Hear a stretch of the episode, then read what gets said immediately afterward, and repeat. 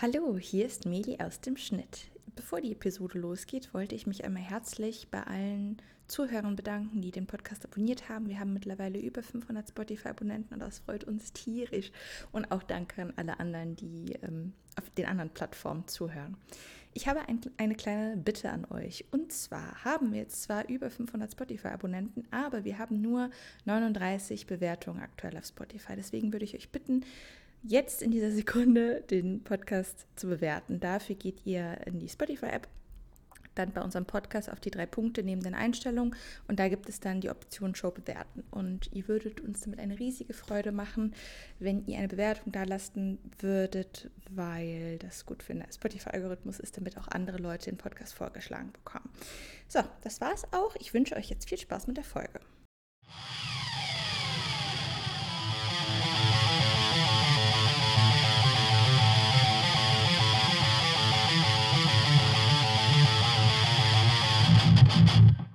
Hallo und herzlich willkommen bei FuckPit, dem Dark Romans Podcast mit Meli und Mel. Heute zu einem neuen Interview. Wir haben Milene Armer bei uns im Podcast zu Gast. Sie ist Dark New Adult Autorin.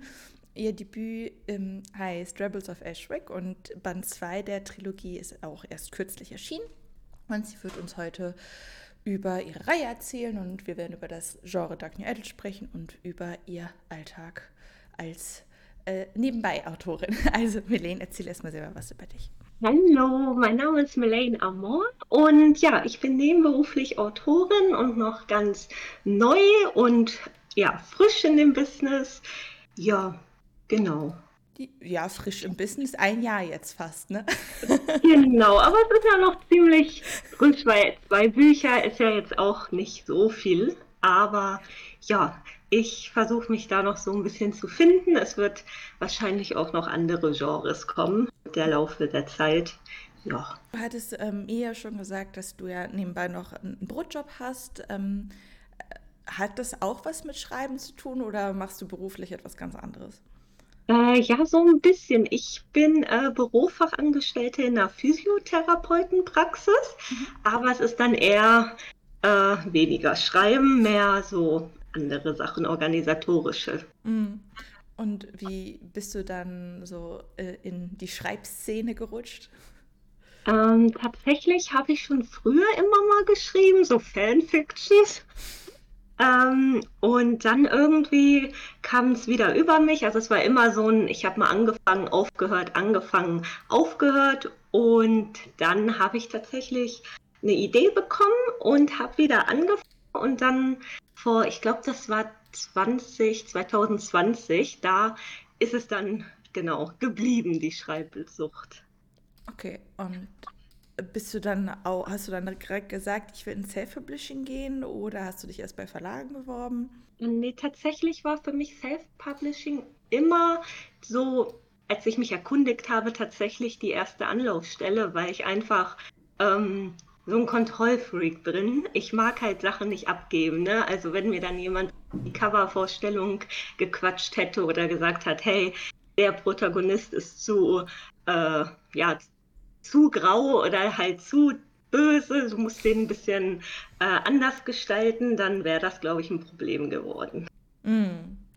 Ich, ich habe generell das Gefühl, dass die Leute, die, im, die direkt ins Self-Publishing gehen, ohne sich bei Verlagen zu bewerben, die sind alle Control-Freaks. Also das ist bei Mail ja auch so. Ja, ich, ich habe hab erst probiert.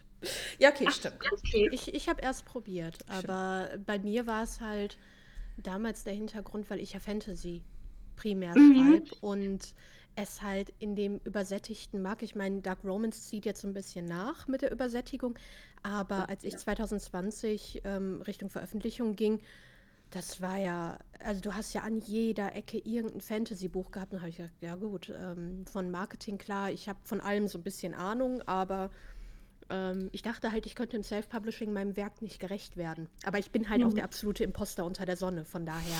Ähm, aber ich bin ganz happy, dass ich äh, im Self-Publishing gelandet bin. Und jetzt, mh, hm, nee, anders, mh, mh.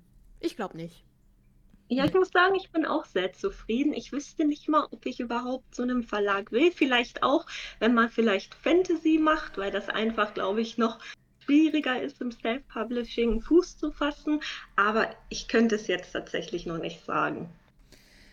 Äh, also jetzt aus meiner Sicht, ich, ähm, ich habe ja bei Kleinverlagen angefangen und mhm. bin dann später ins Self-Publishing konvertiert. Ähm, und ich bin mittlerweile der Meinung, dass man in jedem Genre im Self-Publishing erfolgreich sein kann, wenn man es richtig anstellt. Also natürlich ist auch eine Prise Glück dabei, was zum Beispiel Timing betrifft. Ähm, ja. Aber ich glaube, wenn man das mit einem Marketingplan und äh, also das alles vernünftig auf die Beine zieht, dann kann man das sowohl in Fantasy als auch in, Rom in den verschiedenen Romance-Genres schaffen. Aber es ist natürlich trotzdem schwierig und ich kann auch gut nachvollziehen, warum Leute ähm, den Weg über einen Verlag gehen. Also ich meine, bei einem Publikumsverlag zu landen, ist alles andere als einfach oder bei einer Agentur. Das ist leichter, bei Kleinverlagen reinzukommen. Aber die nehmen einem dann halt schon extrem viel ab. Dann ja, das stimmt. Also ich war ein bisschen geschockt, was man auch alles selber organisieren muss und an was man alles denken muss. Mhm. Ja, und was, was halt auch Fantasy angeht, ist halt auch einfach nochmal eine Preisfrage. Weil wenn ich jetzt ein, im Schnitt 700 Seiten Werk habe oder im Schnitt 200 bis 300 Seiten, das ist halt vom Lektorat her ähm, eine ganz andere Kostensache. Klar, Cover ist gleich, aber Lektorat, Korrektorat und und das und, das ist halt nochmal ein ganz anderer Kostenapparillo, den man da fahren muss. Und da verstehe ich schon viele, die dann auch sagen, hey, für, so, für solche Sachen gehe ich dann doch lieber Richtung Verlag einfach, weil es wirtschaftlich heftig ist. Und du bist ja auch meistens bei Fantasy nicht nur mit einem Buch dran, das 700 Seiten hat, sondern ähm, ja, unter drei ist ja selten. Das stimmt. Gerade so bei Debüts habe ich mir sagen lassen. Mel spricht da aus Erfahrung. Ganz dunkel, eventuell ein bisschen. Wie, wie viele Seiten hat die Elements-Reihe insgesamt, Mel? Buh, schwierig, aber ich glaube, wir sind irgendwas bei 700.000 Wörtern oder so. Och, ja, das ist ordentlich insgesamt. Und ich meine, TEC, mein Urban Fantasy, ähm, meine Urban Fantasy-Reihe, die ist ein bisschen kürzer als Elements. Also ähm, ist halt serial-mäßig aufgebaut. Ja, aber da hat schon der Sammelband in DIN A5 920 Seiten. Ja, das ist schon, schon viel, ne? ja, ja, also äh, kurz fassen liegt mir, das wissen wir ja schon alle. Aber da, das kenne ich auch tatsächlich. Wie, wie dick sind deine bisherigen Bücher so? Also der erste hat um die 330 Seiten. Und der zweite ist bei 450, 470 irgendwo da. Ah, also Tendenz nach oben. genau, genau. Ähm, Genau, beim ersten Band habe ich mich noch... man schreibt. Ja, es wird auch irgendwie, dann fällt einem da noch was ein, dann denkt man, ach, da noch was. Und dann sind halt auch, ist sein Limit halt auch schon mal überschritten, weil ich wollte eigentlich immer so um die 300 Seiten haben, weil ich das auch als Leserin eigentlich immer ganz schön finde. Ja, hat jetzt nicht so geklappt. ja, tatsächlich. Also wir haben ja so einen Richtwert von so 60.000 Wörtern circa pro, also für ein normales Buch, jetzt nicht für eine mhm. Novelle mhm. oder für, für eine Episode von einer Serial. Da halten wir uns bisher tatsächlich auch ganz gut dran. Ich bin sehr stolz auf uns. Ja, hast du mich auch ein, eingepeitscht. ich, ich, muss Mail zügeln.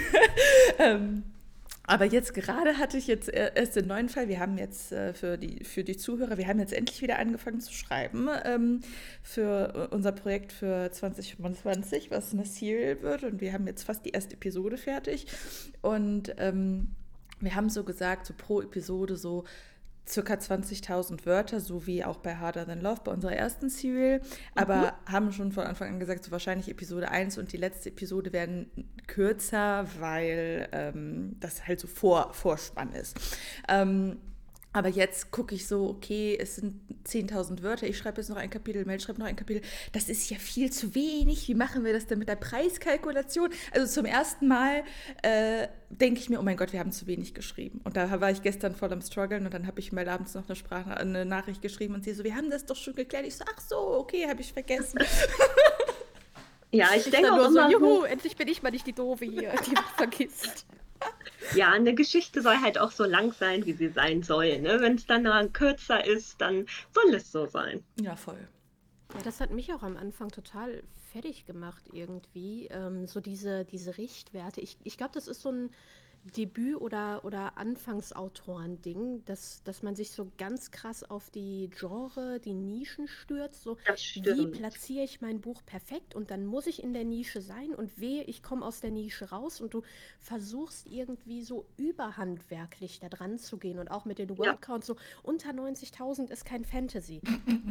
so, genau. ich muss unbedingt 90.000 haben und das ist eigentlich ist das vollkommener Blödsinn. Eine Geschichte ist erzählt, wenn sie erzählt ist und wenn ich dann mal ähm, Fantasy mit 80k habe, ein Band, dann habe ich Fantasy mit 80k. Das macht die Story ja nicht schlecht. Mhm. Das stimmt. Aber ich, ich hasse es halt auch, wenn die, wenn die Storys so künstlich aufgebauscht sind und du dann vom drölften Nebencharakter noch eine Backstory hast, wie der morgens unter der Dusche steht und welchen Lieblingsschwamm er hat. Da denke ich mir, nee, da bin ich raus. Ja, ja, da gehe ich voll mit. Ich mag das halt auch nicht, diese künstlichen Dramen. Dann trennen die sich irgendwie im Laufe der Reihe achtmal, wo man denkt, ja, jetzt reicht es auch langsam mal. Wie bei Outlander. Ja, ja wollte ich gerade sagen, wieder mein Lieblingsbeispiel. Outlander, wir wissen mittlerweile, dass sie sich lieben. Hört auf zu vögeln. Das stimmt. Aber dann, ähm, Melene, also obwohl Band 2 dann ja schon ein kleines Dickerchen ist, würdest du sagen, du hältst dich nicht mit unnötigem Nebenzeug auf? Nee, und das ist auch tatsächlich das Feedback, was ich ganz oft auch von Testlesern bekomme, dass ich da schon sehr straight so äh, durchmarschiere. Ich versuche ja auch immer so den Thrill hochzuhalten, einfach weil das halt auch so ähm, ich schreibe meine Geschichten halt oft so, wie ich sie halt auch gerne lesen würde. Und ich mag halt so Geschichten, wo es halt direkt so auf 100 losgeht. Mm. Also direkt quasi nicht langes Vorgeplänkel, sondern direkt rein in die Olga. Genau, direkt mit Action starten. ja, es ist ja bei uns auch so. Ich, ich finde das gerade schön, dass du gesagt hast, ähm, du schreibst die Geschichten, die du gerne lesen wollen würdest, weil ich würde sagen, das ist bei uns auch der Fall. Und äh, da haben Mel und ich uns erst kürzlich darüber unterhalten von einer Aussage von einer Autorin, die gesagt hat, dass ähm, sie sie muss ihre eigenen Bücher nicht mögen, sondern sie muss nur für sie muss nur etwas schreiben, was der Groß Teil der, dem, der Leser gefallen wird. Und dann dachte ich so, ähm, irgendwie finde ich, das ist ein weirder Ansatz, äh, Bücher ja, zu schreiben. Ein bisschen schwierig, das finde ich auch, weil ich verbringe halt auch sehr viel Zeit in der Geschichte mit den Protagonisten, die sind in meinem Kopf auch total manifestiert, als ob die auch selber so existieren. Manchmal denke ich auch, äh, ja, irgendwo muss der Wahnsinn in meinen Stories ja herkommen. Und da könnte ich nicht einfach was schreiben, nur weil es die Leute irgendwie gerade feiern. Mhm. Nee, für mich, für mich geht das auch gar nicht. Also bei mir, also sitzt die Protagonisten auch immer im Kopf. Hatten wir letztens auch bei, bei Haya, wo ich dann auf einmal meinen Prota aus Academy, der war dann auf einmal da und ich, ich musste dann einen Kommentar aus seiner Sichtweise schreiben. Und Meli hat den Kommentar gelesen, so von wegen, geh zurück in dein Buch. und die, die geistern halt auch permanent bei mir im Kopf rum. Aber ich finde, das ist halt auch so das Schöne beim Schreiben dass du, dass du halt immer irgendwie gefühlt jemanden auf der Schulter sitzen hast, der sagt, jetzt, jetzt schreib das mal. Nee, ich will jetzt aber in die Richtung, ich will in die Richtung. Und ich weiß halt selber nicht, was ich, was ich schreibe, bis ich sitze und dann verselbstständigen sich meine Finger. Also ich könnte gar nicht nach Markt schreiben irgendwie. Nee, weiß ich nicht. Nee. Da müsste ich mir einen Arm ausreißen. Wobei du mit der ja. Academy ja schon ein bisschen nach Markt geschrieben hast, aber nicht beabsichtigt. Nee, das, das, kam, das kam halt einfach. Aber und äh, du weißt, als ich das Ding ins Lektorat gegeben habe, ich bin tausend Tode gestorben, weil ich gedacht habe, es ist meine schlechteste Arbeit. Ja, und ich so, da hast du mal was Markttaugliches geschrieben. Und ich ja, deshalb fühlt sich wahrscheinlich so scheiße an. Nein, aber ähm, ich finde, Academy ist ein gutes Zeichen. Also, das beweist, dass man halt auch markttauglich schreiben kann, ohne, ohne Mainstream zu sein, wenn das Sinn ergibt. Also, ähm, ja, dass das halt ansprechend für eine große Leserschaft ist, aber trotzdem noch so seinen eigenen Kern hat und nicht austauschbar ist. Ähm, und ich würde sagen, das ist bei uns ja mit Harder Than Love auch so. Es ist auch ähm, markttauglich, aber es ist nicht Mainstream. Weißt du, wie ich meine? Mhm. Melaine Erzähl uns doch erstmal was über die Rebels of Ashbrook. Also es ist ja eine unabhängige Trilogie, wenn ich es richtig verstanden äh, habe. Ne? Genau, also jeder Protagonist bekommt seine eigene Story. Also angefangen hat es mit Ryder, das hat so Stalker-Vibes auf jeden Fall. Ähm, viele sagen so, es geht in die Richtung Hunting Adelaine. Mhm. Ähm, genau, der zweite ist jetzt eine krasse Enemies to Lovers. Story. Mhm. Da geht es um Aryan. Ähm, genau, der dritte ist Neo und da kann ich noch gar nicht so viel zu sagen. Ich sitze zwar schon dran, aber es nimmt halt äh, eigene Maße an und ich bin sehr, sehr gespannt, wie es da so weitergeht. Wer sind denn die Rebels of Ashwick? Ähm, ja, das ist so eine, äh, so eine Gruppe, die sich im äh, Kinderheim kennengelernt haben. Ayan und Neo sind Geschwister und Ryder ist halt äh, dazugekommen und die ja, regieren halt so die Stadt ähm, Ashwick. Ähm, genau, also sind die, Tö äh, die Töchter, ja, guten Morgen, sind die, sind die Söhne vom ehemaligen Bürgermeister, der ist aber verstorben und Ayan will jetzt im zweiten Band ähm, für das Bürgermeisteramt kandidieren. Genau. Und ja, die lassen halt so, ja, sind halt so die Jungs, die da alles äh, zu sagen haben. Ne? Mhm. Und ähm, wie, wie genau, also worum genau geht es dann in Band 1? Du hattest gerade schon gesagt, es äh, wird, dir wird nachgesagt, das erinnert ein bisschen an Hunting Adeline. Ähm, da muss ich jetzt mehr zu wissen. Ja, in Teil 1 ähm, kommt Ava, meine Protagonistin, zurück in die Stadt. Die ist da halt geboren und ihre Mutter ist aber, ähm, als sie noch ein Kind war, weggezogen. Und sie kommt halt wieder in die Stadt, weil sie vor ihrer Vergangenheit flüchtet.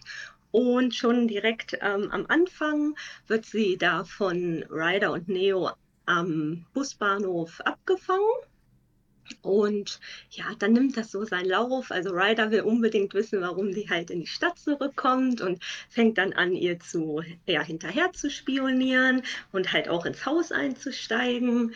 Und ja, sie hat halt ein paar dunkle Geheimnisse, genau wie die Rebels auch. Ja. Okay. Aber er vergewaltigt sie, vergewaltigt sie nicht mit einer Pistole, oder? Nein, nein, nein, nein. nein. Also meine Jungs sind schon sehr grenzwertig, aber ähm, so weit geht es dann nicht. Nee, nee. Inwiefern sind sie denn grenzwertig? Ja, sie sind schon sehr übergriffig teilweise, das äh, muss man schon sagen. Ähm, ja, sehr hoch im Gewaltpotenzial. Also sie sind schon sehr, äh, sehr dark, aber immer mit einem Funken. Ja, die haben eine gute Seite auf jeden Fall. Und die wird dann bei den Damen rausgelassen. Genau, im Laufe der Geschichte haben sie halt so eine, so eine kleine Wendung, dass sie dann anfangen, über ihr Handeln nachzudenken, ganz oft, weil ich finde es immer sehr wichtig, wenn die Protagonisten halt auch ähm, ja, sich reflektieren. Und genau, dann kommt da meistens eine gute Seite bei raus. meistens. Ähm, was also ich würde, mich würde mal interessieren, inwiefern du halt übergriffig meinst. Also kannst du irgendwie ein Beispiel, eine Beispielszene sagen, wo ähm, sich zum Beispiel Ryder gegenüber Ava übergriffig verhält? Jetzt mal abgesehen davon, dass er in ihr, in ihr Haus einsteigt, dass das nicht in Ordnung ist, das ist uns allen, denke ich, ja. klar. Ja, zum Beispiel gibt es eine Szene, da ähm, steigt er nachts in ihr Haus ein und filmt sie beim Schlafen und schickt ihr das halt und ist dann noch im Flur. Und genau, da entsteht dann so eine kleine spicy Szene. Ähm, da ist es halt ein bisschen übergreif, also übergriffig, aber es ist jetzt nie so krass wie jetzt bei Hunting Elaine zum Beispiel. Also das ist ja wieder voll was für mich, ne? Ein bisschen, ein bisschen krank, ein bisschen psycho. Ah. ähm, also die, die, würdest du sagen, die Damen wollen das immer oder ähm, ist. Ja, also im Grunde schon, weil das oft in den, also es passiert öfter ähm, im Laufe der Geschichte, wenn dann schon so eine gewisse Anziehung existiert. Mm. Aber man ist natürlich erstmal so auch als Protagonistin dann geschockt, wenn der so im, im Haus ist, weil es ist halt so ein verlassenes Haus mitten im Wald und dann ja, äh, steht er da am Fenster mit einem Feuerzeug und macht das immer wieder an. Also es ist schon sehr gruselig. Also so, also du hattest ja auch eben gesagt, äh, moralisch, äh, morally grey, hattest du ja vorhin irgendwann mal gesagt. Ähm, aber genau. es hat auch so ein bisschen so ein bisschen Horror-Vibes, oder? Weil auch die Cover, ich, ja. war mir am Anfang nicht sicher, ob es Dark Fantasy ist, also Dark Romantasy oder ähm, ja, deswegen. Ja, tatsächlich fließen da schon krass meine Horrorvorlieben ein. Also ich bin ein ganz großer ähm, ja, Horrorfan, äh, ob jetzt Filme, Bücher. Also ich vergöttere ja auch Stephen King zum Beispiel. Mhm. Ähm, und da gibt es schon ein paar Szenen, die schon sehr teilweise gruselig sind. Mhm. Aber genau, ich glaube, das steht auch so ein bisschen für die Rebels, weil das ist im zweiten Teil dann immer noch. Äh, ja. Ja, es ist halt dann was, was Eigenes, ne? Also so in der Verbindung habe ich das, glaube ich, auch dann noch nie so mit Dark Romans ähm, gesehen. Aber du, du bezeichnest es ja als Dark New Adult und ähm, ich finde das Genre ganz spannend. Ich habe das schon öfter mal aufgeschnappt, dass ähm, Leute ihre Bücher als Dark New Adult ähm, bezeichnen, habe aber selber tatsächlich noch nichts gelesen, was als mhm. solches mhm. deklariert wird. Und ähm, ja, was macht für dich, was ist für dich Dark New Adult? Ja, diese äh ja, dieses Genre einzusortieren, finde ich sowieso sehr schwierig. Also da hatte ich auch total Probleme und musste mich da erstmal so ein bisschen reinlesen, weil ich verbinde sehr vieles. Also es ist theoretisch auch, glaube ich, ein, dieses Romantic, also Romantic Thrill, dann kann es dieses Suspense auch mit sein. Also ich habe tatsächlich sehr viele ähm, Genre-Bereiche, würde ich sagen. Ja, Dark New Adult habe ich eigentlich gewählt, weil es halt, ähm, die sind halt in ihren Anfang 20ern, haben auch noch diese Findungsprobleme, wo wollen sie hin im Leben, haben halt auch mit ja, privaten Sachen zu kämpfen. Und da dachte ich, das ist wahrscheinlich ein bisschen besser als nur Dark Romance. Mhm. Dark Romans sehen ja auch viele, ähm, dass die Spicy-Szenen ja sehr gewalttätig sind. Das sehe ich bei Dark Romans jetzt nicht so. Und das ist in meinen Büchern jetzt auch nicht so. Deswegen dachte ich, ja, nehme ich Dark Romans ähm, lieber nicht. Ne? Nachher gehen die Leute mit anderen Erwartungen ran. Also quasi so ähm, der softere Einstieg für Dark Romans. Genau, genau. Aber so irgendwie das, was du beschreibst, klingt für mich nach einem guten Genre, wo ganz, ganz viele Bücher, die unter New Adult laufen, eigentlich einsortiert gehören. Das stimmt. Also ähm, ich habe ja, ich, ich korrigiere ja Hörbücher und habe da ganz viele New Adult-Projekte auch gehabt. Und da haben mir teilweise echt die Ohren geschlackert.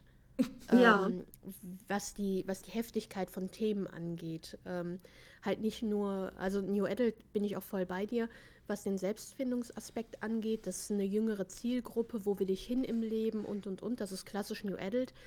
Und ich finde es halt auch echt gut, dass du sagst, es ist Dark New Adult, weil die Thematik ein bisschen düsterer ist, auch mal ein bisschen ähm, was anderes da auch mit reinfließt, halt nicht nur alles happy ist.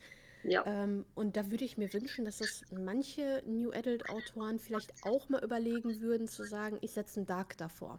Gerade wenn es um toxische Beziehungen geht, wenn es um Übergriffigkeit geht, einfach nochmal so ein Subgenre zu kreieren, dass man halt auch wirklich als Leser hingehen kann und sagen kann, okay, New Adult, äh, Selbstfindung, cozy, irgendwas.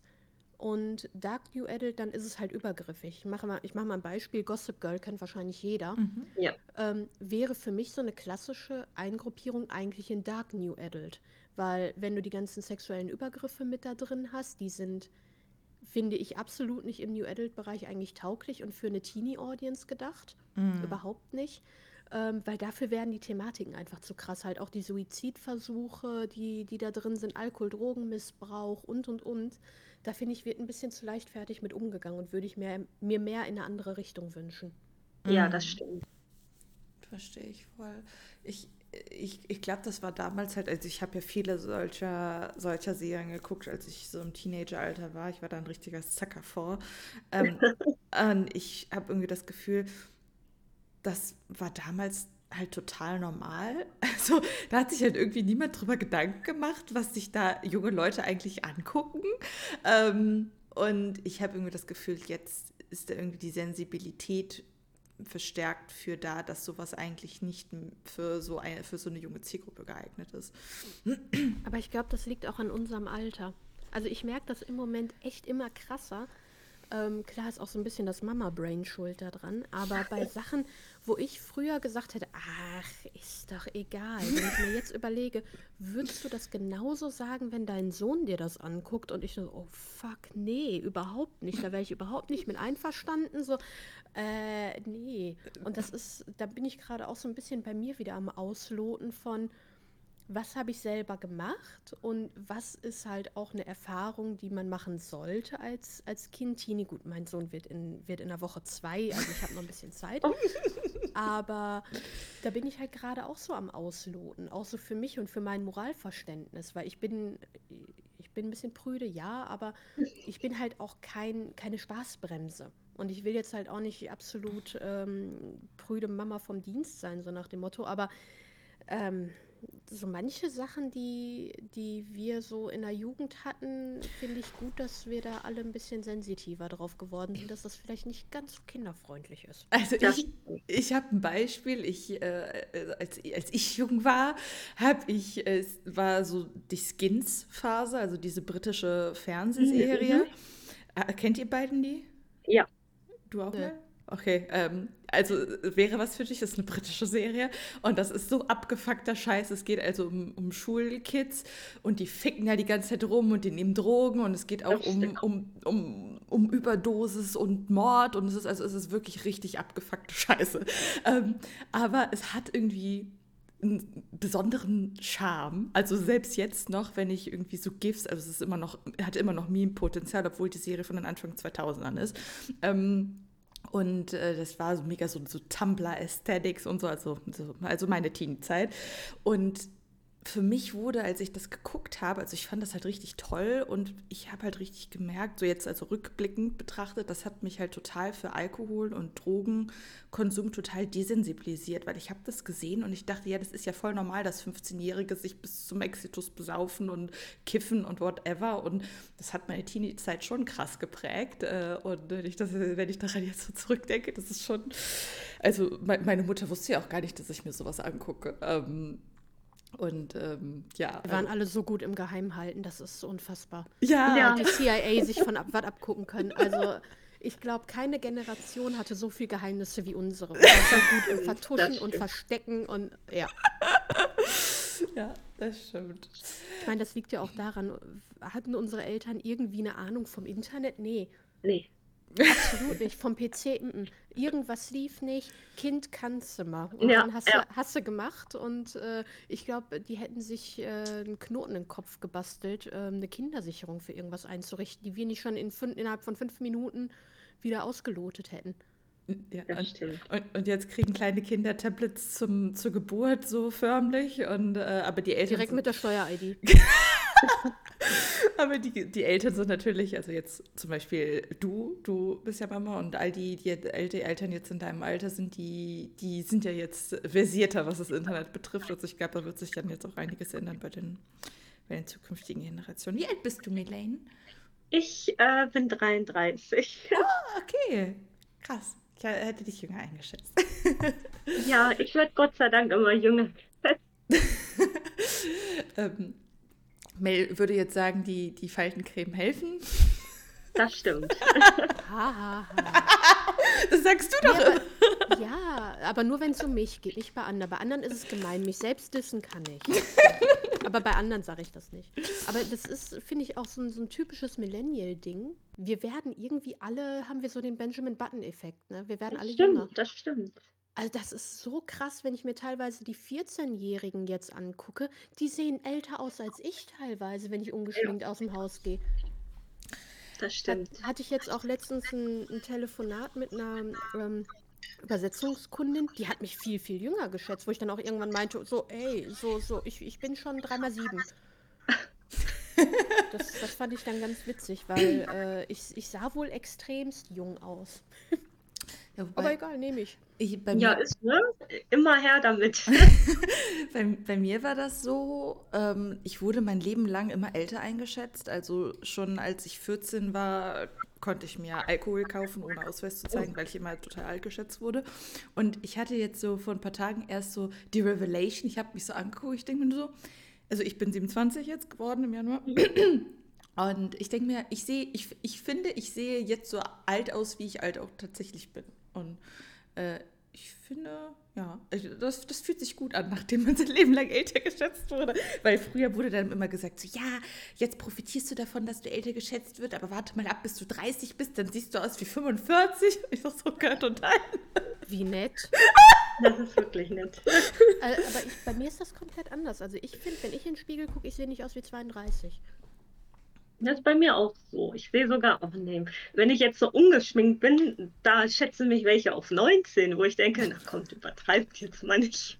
Ja, aber es ist bei mir auch so. Aber das ist halt auch generell die Leute, die jetzt äh, 40 oder Mitte 40 sind, die sind, die sehen für mich in meinem Kopf aus, als wären die 35.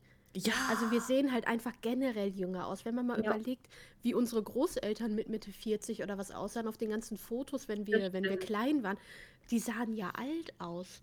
Ich habe letztens auch einen absoluten Mindfuck gehabt. Äh, ich liebe ja die Sendung Golden Girls. Ich weiß nicht, ob ihr die kennt. Ja, die mit den Omis, ne? Ja, ich, ich, ich liebe es. Dorothy for Life, aber egal. Ähm, ich liebe diese Sendung und der absolute Mindfuck ist, die Mädels da sind alle jünger, als der Cast von Sex and the City beim ersten Film war. Krass. Oha. Das ist so heftig, wenn man einfach mal überlegt, die Sendung aus den 80ern und dann äh, knapp 30 Jahre später. Also Sarah Jessica Parker und, und Konsorten waren alle älter als ähm, der Cast von den Golden Girls, als die gestartet sind. Das ist wirklich krass. Das ist Hardcore. Du planst ja noch andere Genres vielleicht zu schreiben, Elaine, nach den Genau. Aber jetzt sind deine Protagonisten ja jetzt New Adult, Anfang 20. Ähm, wie fühlt sich das für dich an, über so junge Protagonisten zu schreiben?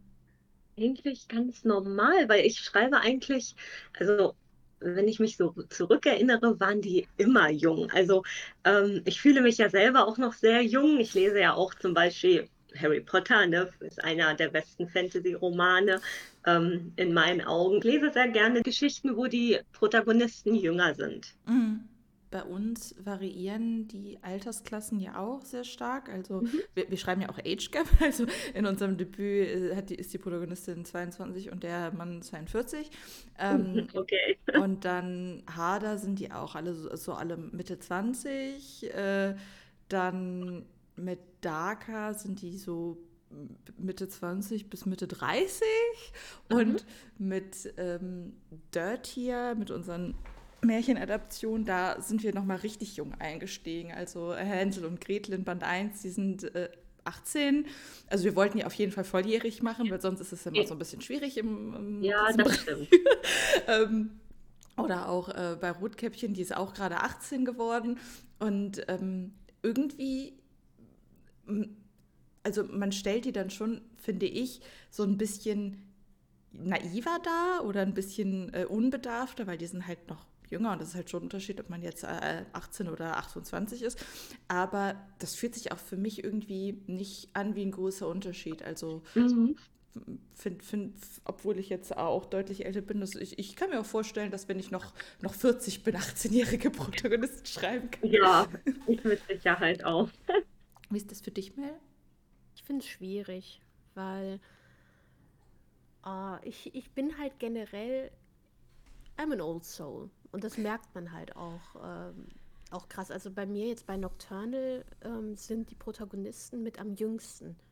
Mit Mitte 20 bei mir. Das sind die jüngsten Protagonisten, die ich bisher geschrieben habe. Bis auf jetzt Academy, das ist dann auch noch mal jünger.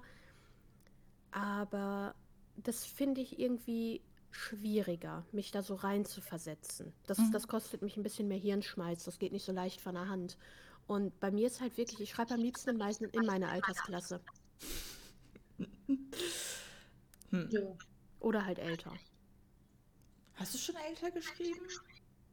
Ich? Nee, Mel. äh, ja, deutlich. Lucien 45, als es losgeht, beziehungsweise nee, 43 in Elements. Ah, das hatte ich gar nicht mehr so. Ähm, Rick 36 in TEC. Mhm. Äh, über Dan müssen wir, nicht, müssen wir uns nicht unterhalten mit über 2000 Jahren. Ja, okay, das zählt nicht. Ähm, ja, aber Rick ist 36, Mia war 33, als die Story losging. Und da war ich ja auch noch gerade. Nee, da war ich, da war ich, glaube ich, noch nicht mal 30, als ich das geschrieben habe, weiß ich nicht. Keine Ahnung.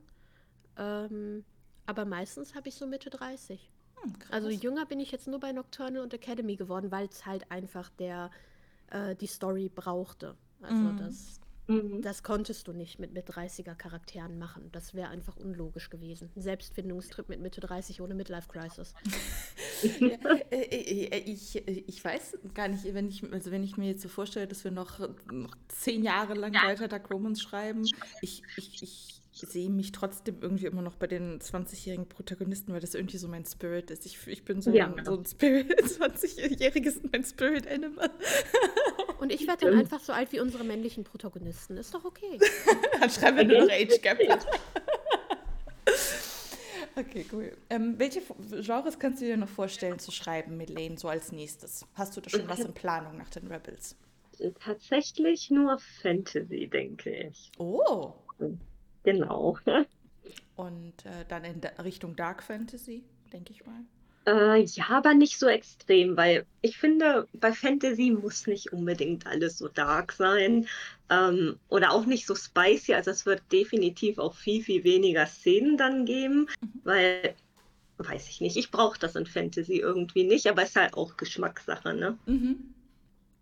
Ähm, also willst du dann schon, also wenn es weniger spicy ist und auch nicht mehr so dark, dann wird das ja schon ein krasser Genrewechsel, ne?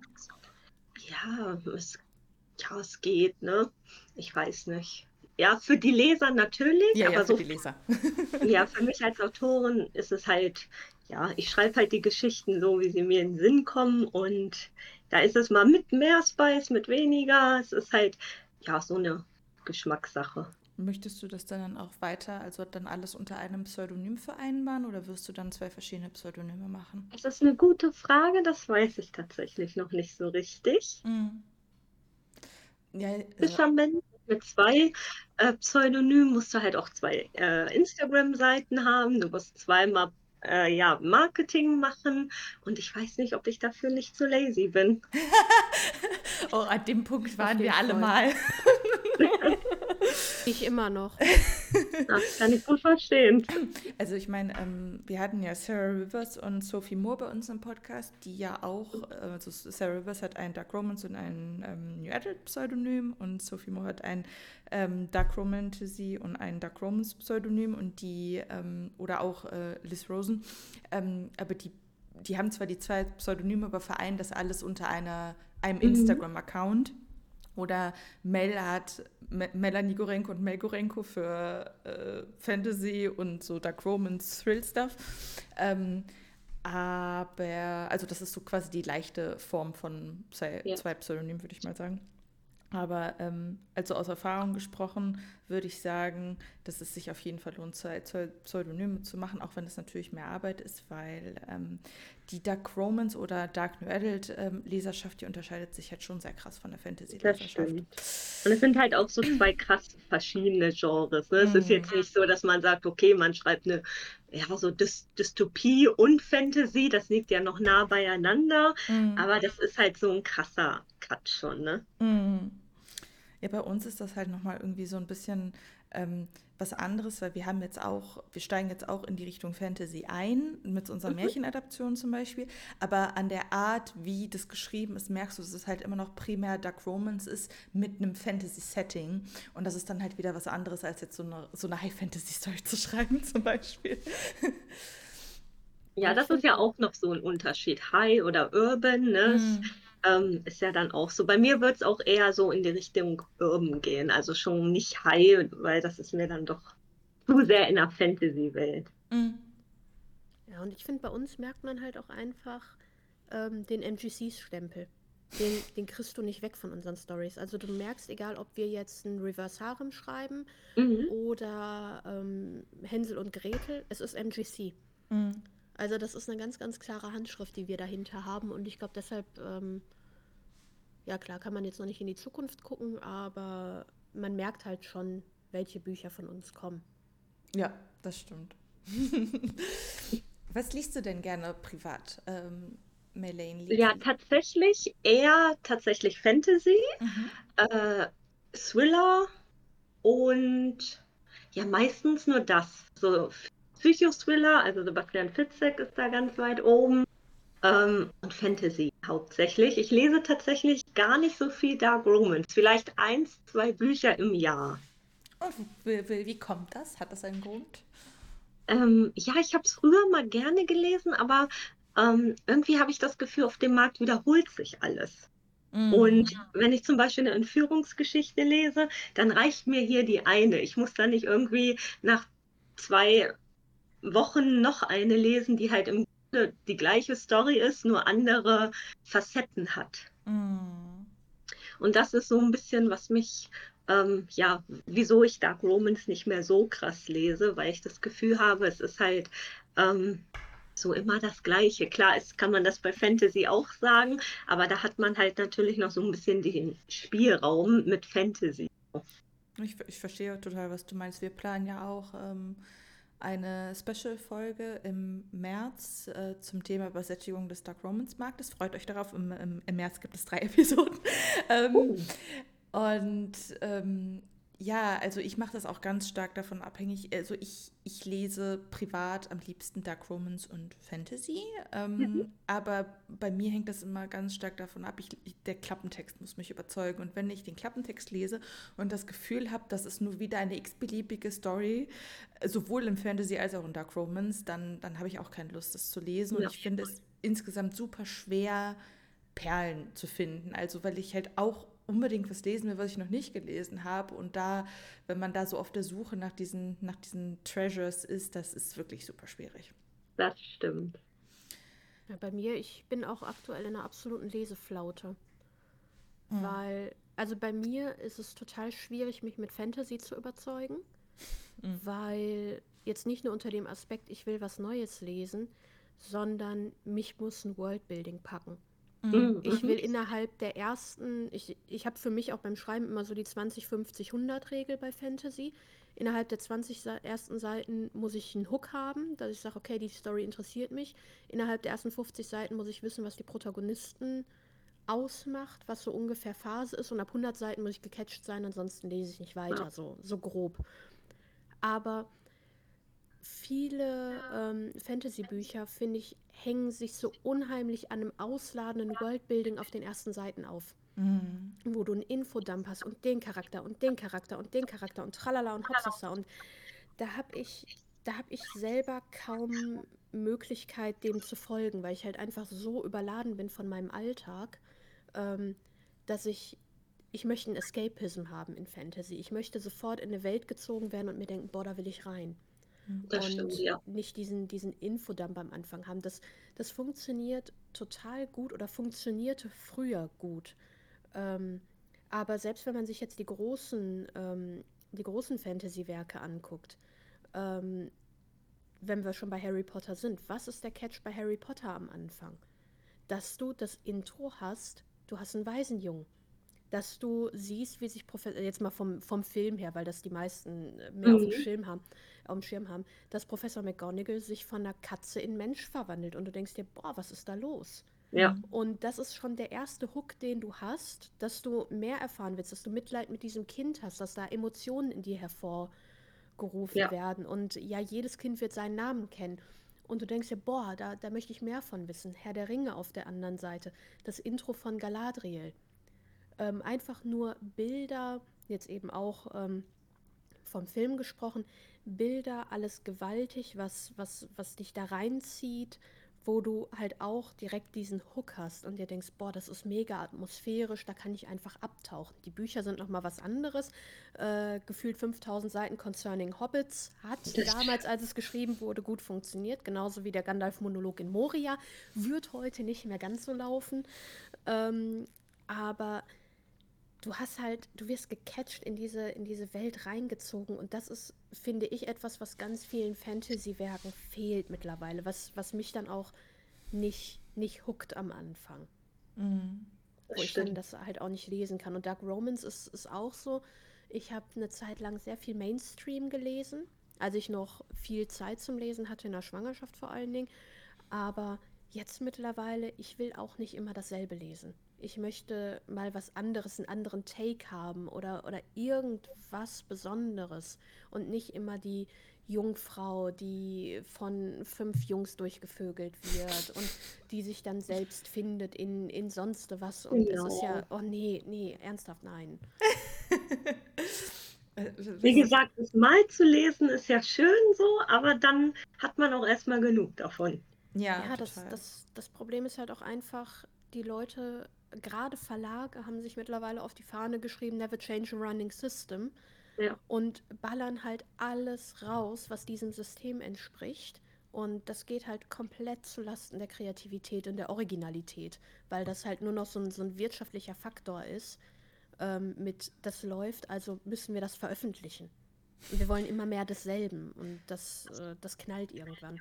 Ich, ich würde aber auch total mischugge werden, wenn ich als Lektorin da jede, jede Woche äh, dasselbe Buch nur in einer anderen äh, Schattierung lektorieren muss. Also, also ja. wir tun die Lektoren bei den Verlagen ein bisschen leid. Ähm, was ist denn so deine, was sind so deine liebsten Fantasy-Bücher, Melene? Ähm, tatsächlich mag ich eigentlich alle Bücher von Mara Wolf. Also ähm, die mag ich sehr gerne. Rose Snow, also das sind so die, die ich eigentlich alle lese. Also sobald die irgendwas Neues veröffentlichen, lese ich das eigentlich sofort. Okay. Und dann gucke ich einfach immer mal im Kindle, ob ich da irgendwas so neuen, ähm, ja, irgendwas Neues Genau, aber meistens ist es halt auch so, ich versuche jetzt im Moment nicht so viel zu lesen, weil ich dann oft so ein Leseflash bekomme. Also ich habe, glaube ich, im Januar 20 Bücher gelesen oh. und dafür halt fast gar nicht geschrieben. Also ich habe dann immer eine Extreme. Also du bist äh, eine Vielleserin? Wenn ich anfange, leider ja. ja, ja, Mel liest ja auch so viel. Äh, ich schaffe nur ein Buch im Monat. Mittlerweile auch nicht. Also ich habe äh, das letzte Buch ist äh, das erste Buch von der neuen Reihe von Crispy, was ich gelesen habe. Hast du das schon gelesen? Ja. Hm. Aber ansonsten habe ich, ich glaube, die letzten drei Monate kein Buch gelesen. Die letzten also drei Monate? Blake, Blakes Buch, Bücher habe ich gelesen und dann halt äh, Crispy. Aber ich glaube, sonst habe ich kein Buch gelesen. Okay, krass. Weil ich, also wie gesagt, ich bin in einer absoluten Leseflaute. Ich bin im mhm. Moment wieder ein bisschen mehr in Richtung Fanfiction unterwegs, mhm. ähm, was ich gerade lese, weil ich da einfach auch ein bisschen mehr Originalität finde. Du wolltest noch den ersten Teil von Black Summer lesen und mir berichten. Ja, ja. genau. Ja, aber das ist im Moment, ich habe da keine Hirngrütze für. Mhm. Was, was ist denn dein, ähm, was sind deine liebsten Fantasy-Bücher, Mel? Nevernight, oder? Richtig? Nee, tatsächlich nee. nicht. Okay. Und das ist, schockt mich gerade, dass du das nicht aus der Pistole geschossen oh. weißt. Ist es Herr der Ringe? Nein. Okay, dann weiß ich es nicht. Also von den Büchern Herr der Ringe ist mir tats tatsächlich so ein bisschen zu äh, aufgebauscht, was die Umgebungsbeschreibung angeht. Ich habe das Silmarillion auch gelesen. Äh, holy. Also das ist, ähm, dagegen habe ich ein Essay geschrieben. Also das ist äh, easy peasy lemon squeezy im Vergleich. Ähm, meine Lieblingsbücher tatsächlich The Hello Queen Chronicles Steve McHugh unangefochten auf Nummer eins. Weil Woher soll ich das denn wissen? Ich habe weil ich das andauernd sage. Ich habe noch nie davon gehört. Natürlich, natürlich. Klar doch. Also ich hab's, das ist äh, der Typ, der mich zum Schreiben gebracht hat. Ich, ich, der, das sagt mir überhaupt nichts wirklich. mir leider auch nicht, aber also, es klingt gut. Es ist, ähm, es ist eine Reihe, die ist nur im Englischen erschienen. Die gibt es im mhm. Deutschen nicht. Und ist eine Neuauflage der Artus-Saga ähm, in, oh. in Urban Fantasy mit Elementarmagiern, ähm, Verschwörungstheorien, wie halt die Gesellschaft quasi von Avalon ähm, weiter existiert hat und unsere politischen Systeme infiltriert hat über die Jahre und ähm, eben Artus nicht der Retter ist, sondern quasi der Bösewicht. Hm. Ähm, grob. Und äh, das ist ein Riesenuniversum, was, was er da kreiert hat. Das habe ich gelesen, boah, wann habe ich damit angefangen? 2016, ich glaube 2013 kam der erste Teil raus und 2016 habe ich damit angefangen, auch dann über Hörbücher, weil ich ähm, damals noch viel gependelt bin und ich habe halt immer schon so gedacht, also die Story von Elements hatte ich seit 2012 im Kopf, aber ich habe mich nie getraut zu schreiben und dann habe ich diese Bücher entdeckt und habe gedacht, krass, der Typ ist genauso nerd wie du. der ist genauso nerd wie du. Und da dachte ich, wenn jemand sich hinsetzen kann und mit so einer absoluten Nerdigkeit eine Story schreibt, die gelesen wird, die gefeiert wird, bin ich vielleicht nicht doof und könnte das vielleicht auch. Und das war dann der letzte Schuss, warum ich gesagt habe, okay, ich setze mich hin und ich schreibe. Ja, das cool. Ist schön. Du musst mir, dann nachher, musst mir nachher nochmal den Namen schreiben, damit ich mir das angucken kann, damit ich es nicht nochmal vergesse. Ja. Und äh, ich habe mir fest vorgenommen, wenn ich meinen ersten englischen Release habe, schreibe ich ihm und sage Danke. Oh. Das habe ich mir fest vorgenommen. Oh. Wenn, wenn das erste Buch bei mir im Englischen draußen ist, schreibe ich ihm und sage Danke, dass du mich hier, hier unwissenderweise hingetreten hast. Oh, das ist oh. sweet. Ja, ja, ja. Und jetzt soll ich mir wieder anhören, ich wäre romantisch. ähm, noch, noch kurz von mir. Mein liebstes Fantasy-Buch ist Die 13. Fee von Julia Adrian. Das ist eine ähm, auch eine Märchenadaption. Ich liebe ja Märchenadaptionen, für alle, die es noch nicht wissen. Ähm, es ist im Drachenmond Verlag erschienen und es ist eine Trilogie und äh, es ist sehr, sehr herzzerreißend und sehr schön und ähm, sehr dark. Äh, ich, ich, liebe es absolut. Also große Empfehlung von mir in dieser Habe ich auch auf der Leseliste. Dann kommt das mal weiter noch. Ja, unbedingt. ähm, wie gehen denn jetzt, wie sehen denn jetzt noch deine Autorenpläne aus, Milene? Also ich habe gelesen, Band 3 soll ja noch dieses Jahr erscheinen von den Rebels. Ja, ich hoffe es. Also Lektoratstermin ist im Februar, äh, im Februar, ja, guten Morgen, im September. Oh. Ähm, ja, wir schauen mal. Im Moment komme ich sehr, sehr gut an. Ähm, ja, habe auch den Fehler gemacht, dass ich äh, tatsächlich geschrieben habe und veröffentlicht habe. Also ich habe jetzt gemerkt, dass es sehr stressig ist und ich das ähm, in den nächsten Reihen nicht so machen werde. Mhm. Ähm, Genau, danach kommt der, also Sinner of Silverside. Die zwei Reihen hängen halt auch so ein bisschen zusammen. Da gehen wir aber in Richtung Mafia. Mhm. Ähm, dann schreibe ich parallel noch an ja, einer Fantasy-Story. Und das ist erstmal so, ja, die nächsten Pläne.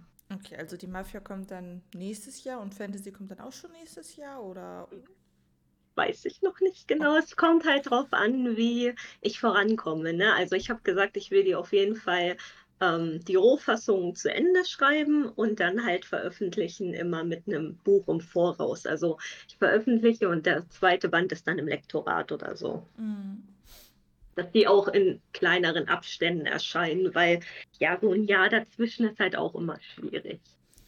Ja, also äh, grundsätzlich hast du recht. Äh, kurze Veröffentlich Veröffentlichungszeiträume sind immer toll, aber ich denke mir, also nachdem ich ja äh, als Lektorin auch immer wieder mitbekommen habe, wie sich Autoren des Todes stressen und mit dieser Deadline mhm. im Kopf, oh mein Gott, ich darf nicht äh, länger als sechs Monate Pause haben oder whatever und dass die sich da dann zu Tode stressen und dann kriegen sie das Buch am Ende nicht fertig oder sie sind unzufrieden oder so. Ich denke mir nur so, das Buch ist fertig, wenn es fertig ist.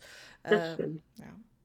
Ja, und jetzt auch mal von, von jemandem, der sich absolut nicht kurz fassen kann und äh, Reihen von sechs, sieben Büchern hat. Ähm, da auch mal an alle Autoren äh, absolut nicht stressen lassen, ist Blödsinn. Also Debüt wird durch die Decke gehen, der Auftakt der Reihe wird durch die Decke gehen. Band 2, wenn der äh, kommt, wird, ich sag mal, zu 70 Prozent meistens daran anknüpfen können. Band 3 wenn es nicht eine Trilogie ist, sondern wirklich längerfristig äh, eine Reihe, kannst du vergessen, geht unter und dann geht es erst wieder hoch, wenn, wenn du ähm, beim Ende ankommst. Also ob du dich stresst oder ob du dich nicht stresst, du wirst einen Abflau haben ab Band 3. Ist mhm. einfach so. Weil sich dann die Leute denken, ähm, selbst wenn du mit einem halben Jahr veröffentlichst im Abstand, ja gut, dann ist jetzt das nächste halbe Jahr, dann kommt Band 4, ja warum soll ich jetzt Band 3 lesen? Ist jetzt zum Beispiel ganz bekanntes Beispiel Iron Flame äh, Fourth Wing ging ja voll durch die Decke. Iron ja. Flame haben so viele Leute zu Hause, aber frag mal jemanden, wer es gelesen hat. Kaum einer im Vergleich zu, zu Fourth Wing. Die warten jetzt alle auf den nächsten Band, weil die ja. sich denken, boah ja, erste war ein Cliffhanger, also ich habe es nicht gelesen. Ähm, erste war ein Cliffhanger und wenn das jetzt bei Band 2 auch so ist, dann muss ich so lange bis Band 3 warten. Die haben ja. das Buch zwar gekauft, aber die haben es nicht gelesen. Ja, viele warten ja auch, bis es wirklich alle Teile draußen sind. Das habe ich auch sehr oft jetzt gehört, dass ja. sie zwar gesagt haben, sie haben es gekauft, aber lesen es erst halt am Ende oder warten erst sogar, bis die ganze Reihe beendet ist. Ja, das ist natürlich auch immer so ein bisschen, gerade in, in Fantasy und sowas ist das absoluter Blödsinn, weil ähm, du musst halt Verkäufe generieren, damit die Folgebände, damit du weißt, ob sie sich wirtschaftlich lohnen, weil Ja. nicht jeder ist in einer Position mit einem Hauptjob, der, ich sag mal, genug abwirft, dass du sagen kannst, okay, ich gehe in dieses Invest. Ja, Ähm, Habe ich ja auch schon mal bei mir gesagt, bei Elements. Ähm, hätte ich nicht gesagt, ich veröffentliche diese Reihe, hätte ich die wirtschaftlich einstampfen müssen. Weil Mhm. eben ich diesen, diesen Ab also Band 2 lief super, war ja auch für den Preis nominiert. Ähm, aber ab Band 3 war Flaute, weil halt alle wussten, okay, es kommt noch ein Band 4 und dann kaufe ich die halt zusammen. ja, Ich habe jetzt noch Leute, die äh, zwei Hardcover damals bestellt haben und die sagten, ja, Band 3 und 4 hole ich irgendwann mal. Und das ist halt das mit das Schlimmste, was du einem Autor antun kannst, das stimmt. weil du weißt, hey, irgendwo ist Interesse da, aber du weißt nicht, ist das Buch jetzt schlecht? Hast du einfach gerade keinen Bock, das zu kaufen? Und daraus kannst du keine wirtschaftlichen Prognosen machen. Und jeder Autor, der irgendwie wirtschaftlich interessiert ist, braucht das, um zu wissen, muss ich die Reihe fortführen. Und das sorgt dann Ja. wiederum dafür, dass viele Autoren ihre Reihen gar nicht erst beenden. Und dann Ja. ist wieder der Aufschrei groß mit, ja, aber ich wollte ja warten, bis alle Bücher fertig sind. Ja, äh, Newsflash. Ja. Und allein auch das Finanzielle, ne? Wenn da so Ja. gar keine Einnahmen kommen, ist es halt auch schwierig, die nächsten Bücher zu finanzieren. Ja, ja. Ich, äh, ich habe auch ein YouTube-Video mit dem reißerischen Titel gemacht, warum Buchreihen nicht beendet werden und du schuld bist. Ähm, weil, also ich meine, äh, es ist ja noch in Ordnung, wenn die Leute das Buch kaufen und dann erstmal nicht lesen, weil dann, Genau.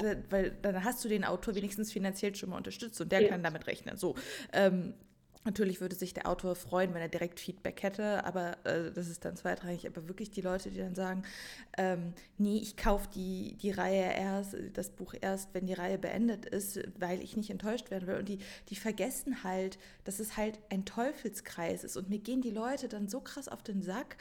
Ähm, da gab es auch vor ein paar Wochen wieder, weil ein Publikumsverlag irgendeine Übersetzung eingestampft hat, wo dann der Aufschrei auf Instagram groß war, oh mein Gott, nein, die veröffentlichen die, ähm, die Reihe nicht weiter, wie können die nur, das müssen sie sich doch im Vorhinein überlegen. Nein, das kannst du dir nicht im Vorhinein überlegen. Jede Buchveröffentlichung ist ein Risiko, gerade bei Ja. Reihen. Bei Einzelbänden ist das ja nicht so dramatisch, aber gerade bei Reihen.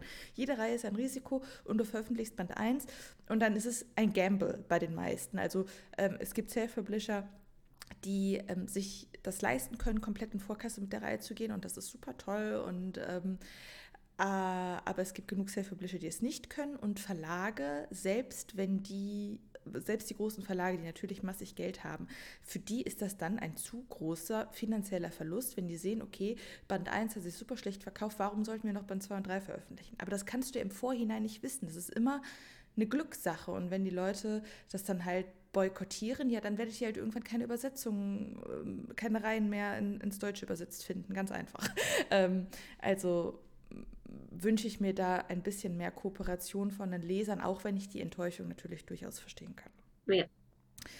Und ich finde aber auch noch, noch abschließend dazu, ähm, man kann das relativ gut herausfinden bei einem Autor oder bei einem Verlag, ähm, wie hoch die Wahrscheinlichkeit ist, dass etwas fortgesetzt wird. Wenn man sich einfach mal ein bisschen mit der Person dahinter beschäftigt. Und das ist ja meistens über Social Media dann diese Aufschreie oder dass man halt auch sagt, ja, ich habe, ähm, ähm, ich, ich kaufe das nicht. Das ist ja meistens so ein Social Media Ding. Es geht ja keiner in die Buchhandlung, oh, das Buch finde ich toll, kaufe ich mir jetzt aber noch nicht. Mhm. Ähm, Ja. das, ist ja, das ist ja meistens nur so ein Internetding. Ja. Wenn ich mich mit der Person beschäftige und einfach mal gucke, okay, ähm, Amazon-Page beispiels, beispielsweise, wie viele Bücher hat der Autor unter, unter der Nase? Wie viele Reihen sind davon angefangen? Wie viele Reihen sind davon beendet? Wenn ich ähm, einen Autor habe, der eine Reihe beendet hat, dann ist die Wahrscheinlichkeit hoch, dass dieser Autor auch die andere Reihe beenden wird Das stimmt. Mhm. gerade im Self-Publishing. Da ist es hoch. Wenn habe ich einen Autor, der regelmäßig veröffentlicht oder ähm, regelmäßig seine, seine Fans, Leser, whatever, auf Social Media mitnimmt und sagt, hey, ich schreibe gerade daran, ich schreibe gerade daran. Wie präsentiert sich diese Person? Dann kann ich auch davon ausgehen, es kommt was. Und ich kann, ich kann es lesen. Ähm, bei Verlagen eben genauso. Da ist es eine wirtschaftliche Sache. Läuft das Ding gut? Läuft das Ding nicht gut? ähm, muss ich halt unterstützen beim Kauf oder nicht. Es gibt ja halt auch Verlage, die sind so krass wirtschaftlich unterwegs, das weiß man ja auch mittlerweile. Ähm, wenn es nicht läuft, wird es eingestampft. Ist halt einfach so. Ja, jeder große Verlag eigentlich. Ja, ja das. Aber, aber das, das, kann man relativ simpel nachgucken und äh, mit, äh, fünf, mit fünf Checks äh, weiß man, wen man da vor sich hat und ob man, ich sag mal, generell eine Enttäuschung erwarten darf mit, der schreibt das Ding gar nicht erst fertig mhm. oder eben nicht. Vor allem, also ich möchte, ich bin die Letzte, die große Verlage in Schutz nehmen möchte. Aber der Unterschied zwischen einem Großverlag und einem kleinen Verlag ist einfach, dass Großverlage, die halten sich und die sind so erfolgreich, weil sie wirtschaftlich denken, weil sie alles, was nicht das Geld einbringt, das sie sich erhoffen, einstampfen. Das ist jetzt moralisch für die Künstlerseele vielleicht ein bisschen mehr, aber da, das macht Publikumsverlage erfolgreich. Und das, der ja. Unterschied bei Kleinverlagen ist halt einfach, dass sich viele Kleinverlage einfach nicht halten können, weil die wirtschaftlich, also einfach nicht wirtschaftlich arbeiten und an jedem Herzensprojekt festhängen und dadurch Unsummen an Geld verlieren und dann halt irgendwann zumachen müssen. So, also es, es sind halt beide Seiten. So und beides hat halt irgendwie Vor- und Nachteile. Ähm, aber so funktioniert die Buchwelt halt einfach. Ähm, hast du denn irgendwelche Pläne in Bezug auf, also würdest du gerne hauptberuflich schreiben oder ist das weiterhin langfristig so von dir geplant, dass du gerne nebenbei schreibst, aber deinen Hauptjob behältst oder wie stellst du dir die Zukunft vor, Milene? Also schön wäre es, wenn ich irgendwann so ein bisschen mit den Stunden runtergehen könnte mhm. und ähm, beides so gleichsetzen könnte, weil so ganz aufhören und nur auf Schreiben angewiesen zu sein, da weiß ich halt nicht, ob dann ähm, man nicht doch in so eine Mainstream-Richtung abrutscht, weil man denkt, ich muss ja jetzt unbedingt damit Geld verdienen, mhm. ähm, um, um äh, um die Runden zu kommen, weil das hast du halt, wenn du noch einen normalen Job hast, halt nicht unbedingt. Da kannst du halt auch mal äh, ein Buch versenken, ne? So, mhm. okay, das ist jetzt nicht so gut angekommen, aber dafür ist es halt eine Geschichte, die ich unbedingt schreiben wollte. Ähm, Deswegen denke ich, wäre für mich halt das Beste so Hälfte, Hälfte. Hm. Dann wünsche ich dir dabei ganz viel Erfolg. Aber ich meine, ähm, von dem, was ich, man so von außen bekommt, der erste Band der Rebels of Ashwick ist ja sehr gut angekommen. Jetzt hat mich auch sehr überrascht, weil ich war sehr, sehr kritisch. Ähm, ich finde auch, der erste ist halt auch noch nicht so gut, aber es ist halt auch ein Debüt. Ne? Also ja, man muss sich ja auch irgendwie noch finden, seine äh, Schwächen erkennen und ähm, dafür ist es auf jeden Fall ganz gut geworden. Wie, wie gehst du das Marketing an? Also du hast Instagram, du hast TikTok und hast du noch irgendwelche anderen äh, Strategien oder ist das so dein Hauptaugenmerk? Eigentlich nur die beiden Sachen so. Äh, Instagram, bei TikTok auch nicht so viel. Also ich versuche immer so ein TikTok am Tag, aber schaffe ich jetzt nicht. Also ähm, das ziehe ich dann eine Woche durch und dann knickt es doch wieder ein, weil so ganz ähm, bei TikTok ist es irgendwie noch nicht so übergesprungen, der Funke. Aber es ist bei Instagram auch sehr ähnlich. Also ich ähm, muss noch an der Kontinuierlichkeit arbeiten, da regelmäßig zu posten auf beiden Seiten. Aber sonst genau eher dann die zwei Plattformen so. Ja, wobei bei Instagram, also ich meine, TikTok kann auch super frustrierend sein, wenn du was postest und dann ist der Algorithmus mal wieder mehr und dann kriegst du total wenige Views.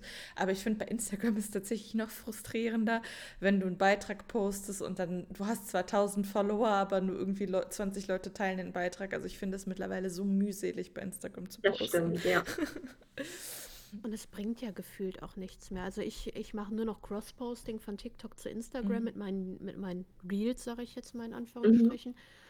Ähm, aber Beiträge, es bringt halt nichts. Es wird nicht gesehen, es wird nicht geklickt, es wird nicht interagiert. Ja.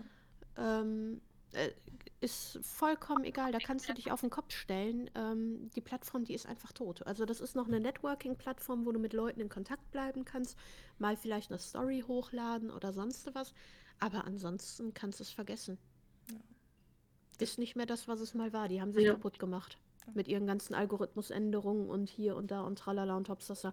Und die neueste Regelung finde ich ja sowieso kappes, dass du Reels machen sollst, die möglichst äh, oft hintereinander weggesehen werden. So von wegen, ähm, du willst ein neues Fantasy-Buch lesen, ähm, Enemies to Lovers, read the caption, wo ich mir denke, nee. so, du hast jetzt für 10 Sekunden meine Aufmerksamkeit, mach bitte deinen Pitch und lass mich in Ruhe.